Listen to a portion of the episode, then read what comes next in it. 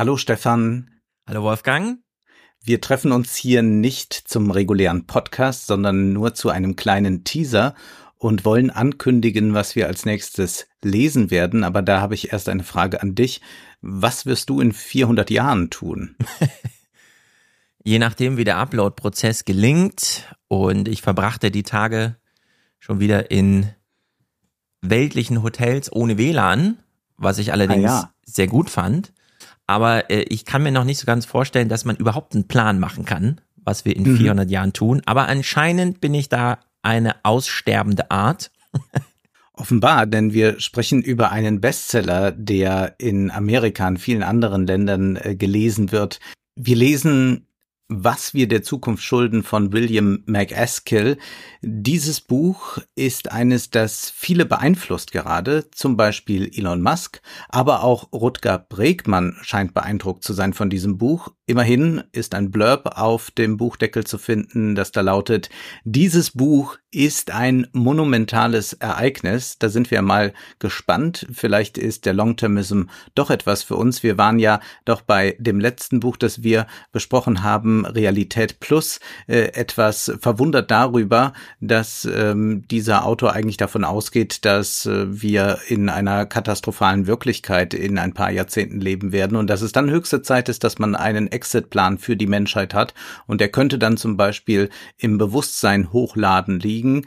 Und äh, es gibt aber auch andere Konzepte. Kann man vielleicht die Erde wegbewegen oder wie kommt man von der Erde runter? All das äh, müssen wir besprechen, denn ich glaube, dieser Long-Termism ist jetzt nicht nur äh, in der Weise einflussreich, dass er äh, Tech-Giganten zu irgendwelchen wilden Ideen beeinflusst, sondern äh, dass es auch eine äh, politische Veränderung gibt. Und zwar haben wir bei Ulrike Herrmann in dem Buch, äh, äh, dass der Kapitalismus abgeschafft werden muss oder er sich ja selbst eigentlich schon abgeschafft, äh, abschaffen wird durch äh, Klimawandel etc., äh, haben wir ja auch so Stellen gehabt, in denen sie sagt, ja, gut, für die nächste Generation und dann hat man 1,5 Grad oder 2 äh, Grad, für die nächste Generation kann das irgendwie hinhauen. Aber wie ist das eigentlich mit Hamburg in 400 oder 800 Jahren?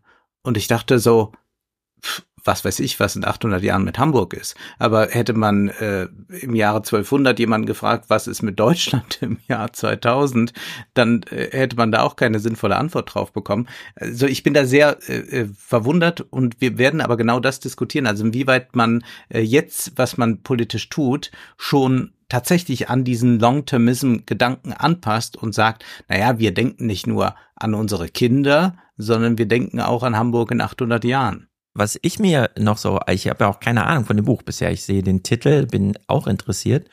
Ich, ich werde mich, äh, da wir ja jetzt zum zweiten Mal so ein etwas, sagen wir mal, fantastische Literatur wahrscheinlich bekommen, fragen wieder, äh, an welche Sehgewohnheiten hier eigentlich angeknüpft wird. Ja.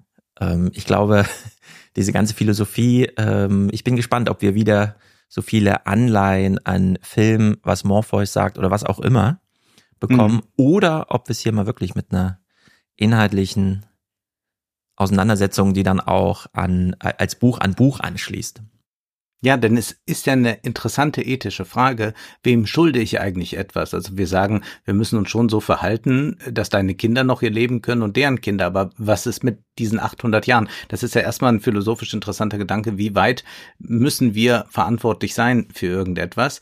Jedenfalls habe ich mir gedacht, äh, für die, die jetzt neu dazustoßen zum Salon oder vielleicht erst kürzlich dazugestoßen sind und die jetzt in äh, den Sommerpausen äh, doch viel Zeit haben zum Podcast hören, wollte ich äh, drei Folgen nochmal empfehlen für die, die das noch nicht gehört haben, äh, was so thematisch ein bisschen an das andockt, was wir dann wohl da besprechen werden. Und zwar einmal haben wir im Dezember 2020 das Buch, was das Silicon Valley Denken nennt, von Adrian Daub besprochen.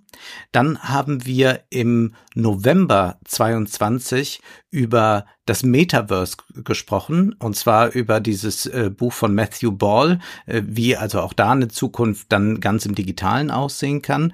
Und äh, ganz wichtig war diese Biografie über Peter Thiel, die wir im Januar 22 äh, besprochen haben. Das heißt, wer den Salon abonniert hat, äh, findet die Folgen direkt oder wer den Salon jetzt abonnieren will, der kann dann auch sich äh, diese alten Folgen zu Gemüte führen und dann ist das, glaube ich, ganz gut eingebettet äh, schon, wenn wir über das Buch Was wir der Zukunft schulden von William McAskill sprechen, das im Siedler Verlag erschienen ist. Wenn wir äh, schon drei Bücher nennen, dann würde ich jetzt ganz spontan einfach die Anfänge von den beiden Davids, unter anderem Grabber, mhm. nochmal mit nennen. Denn was wir der Zukunft schulden, wir der Zukunft und Schulden im Sinne von, ja, äh, ist eine Handlung abverlangt oder dürfen wir einfach sachte weiter miterleben, wie wir es bisher eigentlich machen im Umgang mit der Zukunft. Äh, da kann man ja durchaus nochmal ähm, bei Grabber, wie man so ganz ethnografisch, also tief in der Materie drin, für uns teilweise vielleicht sogar zu tief. Das Buch hat ja um die 1000 Seiten und da hat man ja wirklich im Detail Tagesabläufe nachverfolgt. Und ja. hier haben wir eigentlich vom Titel her wieder so eine Anlage, die uns, uns, unser Handlungsvermögen und den Lauf der Zeit in eine Reihe bringt. Aber wie gesagt, die Gefahr besteht, nach dem, was man hier als Blurbs, wie man so sagt, oder auch als schon New York Times Bestseller schon im Titel mit eingebunden.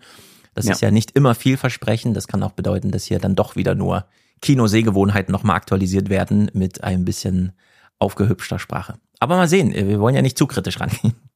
Nein, nein, wir sind äh, offen und müssen das ja auch sein. Das ist ja der Anspruch der 29er, dass wir uns mit Gegenwart und Zukunft beschäftigen.